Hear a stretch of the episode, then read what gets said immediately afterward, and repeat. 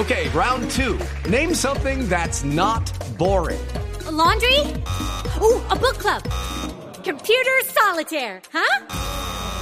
Ah, oh, sorry, we were looking for Chumba Casino. Chumba. That's right. ChumbaCasino.com has over 100 casino style games. Join today and play for free for your chance to redeem some serious prizes. ChumbaCasino.com. No purchase necessary. Full prohibited by law. 18 plus terms and conditions apply. See website for details. La solución en esos casos. Ministra, debo cambiarle de tema para finalizar. Quisiera, sé que es un tema complejo, pero eh, lo más concreto posible su respuesta frente a las advertencias que le hizo recientemente la Procuraduría, frente a la posibilidad inminente, dice el Ministerio Público, de un colapso en el sistema de salud recuerdo, si no estoy mal, por cinco puntos, por un aumento que consideran que no es real en el pago de la unidad de pago por capitación, por el traslado y desbandada de algunos pacientes de una CPS que son liquidadas a otras, por el tema de las casas de medicamentos y por otros dos puntos. ¿Estamos en esa crisis? ¿Estamos en ese punto real? Yo me reuní con la eh, procuradora Margarita Cabello de manera serena, tranquila, llegamos a un acuerdo de poder verificar con hechos para no generar alarmas que puedan generar nerviosismo en la sociedad. Y vamos a explicar cada uno de los puntos, que esto también se le explicó a ella por escrito y en una reunión muy cordial que tuvimos con ella. Primer elemento, el cálculo de la UPC. La UPC es la del Estado, porque el sistema de salud es financiado completamente de manera pública, eso es muy importante entenderlo, por los aportes de las cotizaciones de los trabajadores y por los aportes del presupuesto general de la nación. Luego, la UPC es lo que gira el Estado y un fondo público que existe que se llama ADRES a las EPS para que puedan contratar a las clínicas y hospitales. Ese es un cálculo que se hace los tres últimos meses del año. Luego, el último cálculo y reconocimiento de esa UPC se hizo en el gobierno del presidente Iván Duque y generalmente es una resolución que sale los 31 de diciembre. Luego lo que eh, acusa a la procuradora es un asunto efecto de decisiones tomadas por el anterior gobierno. Ahora bien, este gobierno no ha modificado reglas de juego para la toma de esa decisión. Esa decisión se toma en una comisión conformada por el Ministerio de Hacienda, el Ministerio de Salud y la Dirección de Planeación Nacional con el Instituto de Evaluación de Tecnología en salud. Para hacer este cálculo se tiene en cuenta los autorreportes de las EPS, que nosotros creeríamos que eso habría que auditarlo a futuro, y por esos autorreportes de las EPS de frecuencia de uso de tratamientos y procedimientos se hace el cálculo. Con base a los propios reportes de las EPS, que insisto, a nuestro juicio deberían ser auditables en, el próximo tiempo, se hizo un cálculo que supera inclusive la proyección que había hecho el presidente Iván Duque que proyectó un aumento del 14% en el régimen contributivo. A nosotros nos dio el 16% y con eso se garantiza la suficiencia, repito, por encima de las proyecciones de financiación del presidente Duque. Eso eh, está en proceso de salir en un acto administrativo del Ministerio de Salud que sale los tres últimos meses. Eso se le explicó a la, procuradora porque de pronto ya no tenía esa información y no lo comprendía que esto es una decisión del último trimestre. El segundo elemento sobre la financiación del sistema de salud, el Congreso de la República votó el presupuesto general de la Nación.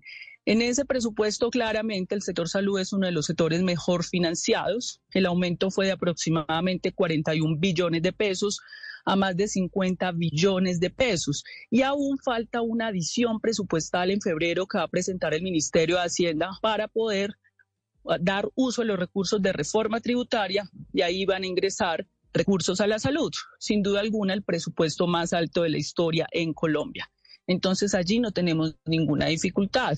Respecto a la escasez de medicamentos, le expliqué a la procuradora estos elementos. Es un proceso que va, viene de hace cinco años, es una situación de carácter mundial.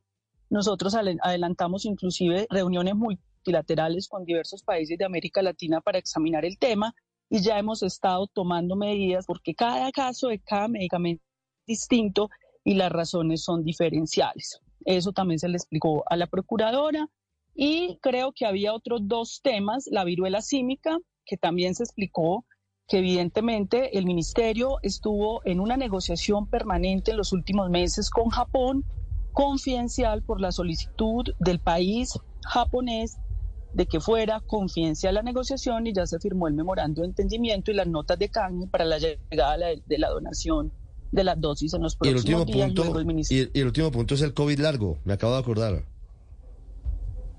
Exactamente. Entonces, en, este, en el mundo, eh, los estudios para usted determinar la carga de enfermedad posterior al COVID y la causalidad, la relación de causalidad entre si una enfermedad la produce el COVID no, requiere dos años de investigaciones en el mundo. Luego, hoy no podemos decir si una enfermedad corresponde a eh, a una concurrencia o a una causalidad con el COVID. Ahora bien, la UPC, que es el recurso de financiación de tratamientos y tecnologías, se hace con base en los reportes de las EPS. Las EPS nos han reportado esa serie de procedimientos y tratamientos y con base de eso se hizo el cálculo. Los efectos del COVID son asuntos que apenas el mundo está tratando de investigar y todavía no tenemos elementos y estudios ciertos que nos permitan hacer incorporaciones de costo porque pues todavía estamos en la pandemia. Entonces no podemos hacer un análisis epidemiológico post pandemia cuando aún no ha terminado la pandemia. Y hay otro punto más en esa carta que le mandó la procuradora a usted y al ministro de Hacienda, y en donde habla de la incertidumbre que está generando entre la población sus declaraciones en torno a la próxima reforma a la salud y en concreto sobre eliminar lo que usted llama la intermediación financiera de la CPS.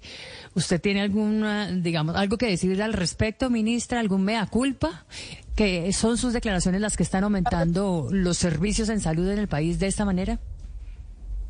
La reforma a la salud se presentará el otro año y yo como miembro del gobierno he guardado prudente silencio. Las manifestaciones se han dado desde otro lugar y efectivamente han generado incertidumbre. Ahora bien, eh, yo quiero darle prudente silencio. El gobierno del presidente Gustavo Petro no va a destruir el sistema de salud. No es cierto que se vaya a destruir el sistema de salud. Cuando se le dice esto al país, pues efectivamente se genera una incertidumbre. Yo les cuento que a mí me llamaron pacientes que estaban diciendo que usted va a destruir el sistema de salud. Muchos pacientes corrieron a pedir cita, pues y eso distorsiona mucho la prestación de servicios de salud. El gobierno no va a destruir el sistema de salud. Nosotros vamos a construir sobre lo construido y en el momento en que se haga la reforma se va a acordar una transición. Ningún colombiano va a quedar descubierto de sus tratamientos. El Estado, como lo ha hecho siempre, lo ha hecho hasta hoy, pagará todos sus tratamientos, que hoy los paga todos, continuará el flujo de los recursos, el aseguramiento continuará como hasta el día de hoy con cargo a los recursos del Estado, el presupuesto general de la Nación. Eso tengan la certeza. Las clínicas, los hospitales, los centros de salud donde los atienden los van a seguir atendiendo. La reforma va a ser un proceso que va a tener en cuenta una transición pactada y en ningún momento va a desmejorar las condiciones de salud de los colombianos. Ministra, pero ¿van a desaparecer las EPS en ese modelo? Las EPS en este momento ya hay una realidad. De todas las EPS, solo siete EPS cumplen condiciones financieras para manejar billonarios recursos de los colombianos. ¿Siete de cuántas, ministra? ¿Siete de cuántas en total? Son aproximadamente en este momento 30. With lucky landslots, you can get lucky just about anywhere. Dearly beloved, we are gathered here today to. Has anyone seen the bride and groom? Sorry, sorry, we're here. We were getting lucky in the limo and we lost track of time. No, Lucky Land Casino, with cash prizes that add up quicker than a guest registry. In that case, I pronounce you lucky. Play for free at LuckyLandSlots.com. Daily bonuses are waiting. No purchase necessary. Void where prohibited by law. 18 plus. Terms and conditions apply. See website for details. 7 de 30, eso es menos de la tercera parte.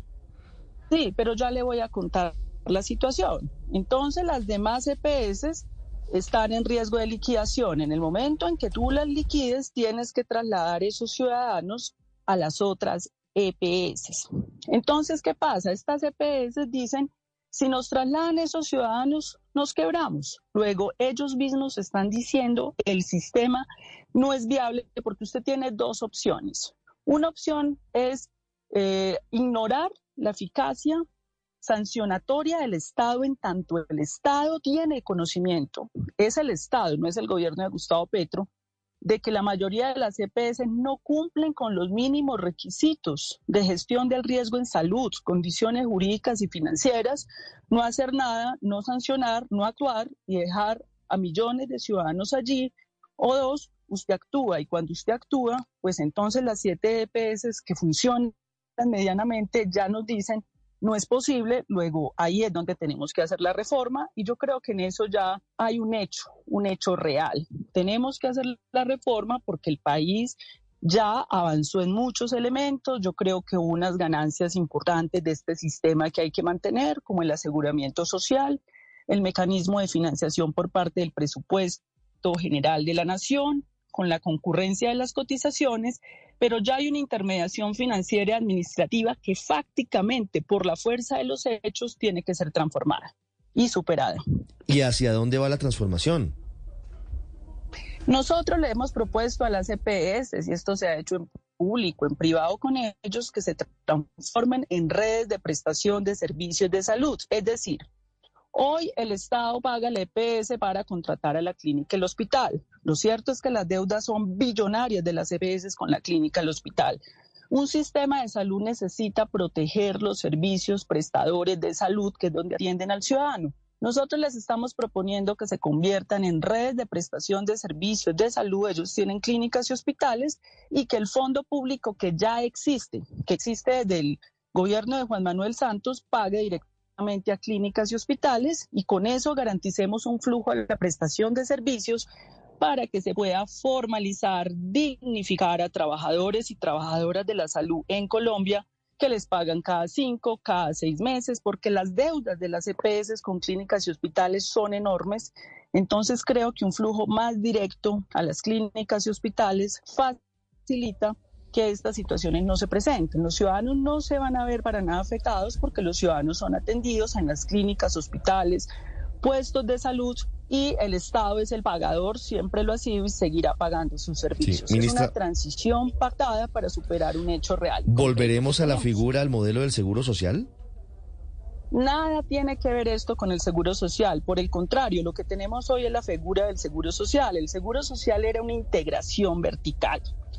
¿Qué es una integración vertical? Yo tengo los recursos y yo me contrato a mí mismo, a mis propias clínicas y hospitales para atender los pacientes. El seguro social es lo que hay hoy de muchas EPS que tienen integración vertical. Yo soy EPS y tengo mi clínica, entonces el Estado me entrega recursos públicos y yo me contrato a mí mismo y luego voy, no le pago a las otras clínicas y hospitales, los quiebro. Eso es el seguro social, lo que hay hoy. Lo que nosotros queremos es superar el seguro social e ir a un sistema más ecuánime, más equitativo, más transparente en el manejo de los recursos que garantice el derecho fundamental a la salud en Colombia. Pero eso implicaría, ministra, que las EPS que no logren convertirse en redes de prestación de servicios de salud desaparecerían y entonces ¿cómo se prestaría el servicio? El servicio de salud lo prestan hoy las clínicas y los hospitales. No depende de las EPS. Las EPS administran el recurso público pero hoy el servicio lo prestan clínicas y hospitales que seguirán prestando el servicio. Con sus médicos, con sus enfermeras, les va a llegar la plata de manera más directa. La mayoría de las EPS que hoy funcionan y tienen indicadores tienen prestación de servicios, tienen clínicas, tienen prestadores, entonces yo creo que va a ser una transición sencilla porque casi todas tienen esa posibilidad de transformación. Sí, 9.35 minutos. Es la ministra de Salud, Carolina Corcho. Ministra, ¿qué va a pasar con dos escalones adicionales de, de todo este sistema que no tiene que ver directamente, pero que también ha generado preguntas? ¿Qué va a pasar con los planes complementarios y qué va a pasar con la medicina prepagada? ¿Se van a cambiar? Este proyecto de ley no se mete con la medicina prepagada. La medicina prepagada es un mercado privado. Todos los ciudadanos que tienen recursos y quieren tener una atención preferencial con medicina prepagada, puede hacerlo libremente. El proyecto de ley no se meterá con esto. El proyecto de ley lo que quiere reformar es lo que tiene que ver con el Sistema Nacional de Salud financiado con recursos públicos de todos los colombianos que deben ser distribuidos de manera equitativa. Mira una cosa, Ricardo, que ha pasado en estos años que ha sido muy triste. Esto es un sistema que tiene suficientes recursos y en más de 600 municipios de Colombia En la zona rural no hay un puesto de salud. ¿Qué pasó en Colombia? Hay más de 300, no hay sala de partos. Nosotros tenemos unos indicadores trazadores de mortalidad materna muy malos comparativamente en el mundo. Cuando la mortalidad materna es prevenible, ¿qué pasa en un sistema que terminó por concentrar los servicios de salud en las grandes ciudades, pero que de alguna manera el sistema abandona la zona dispersa y rural teniendo los recursos para hacerlo? Nosotros lo que queremos es que toda esa Colombia, que son más de la mitad de los colombianos, accedan a la mejor atención de salud en condiciones de igualdad y la plata perfectamente alcanza.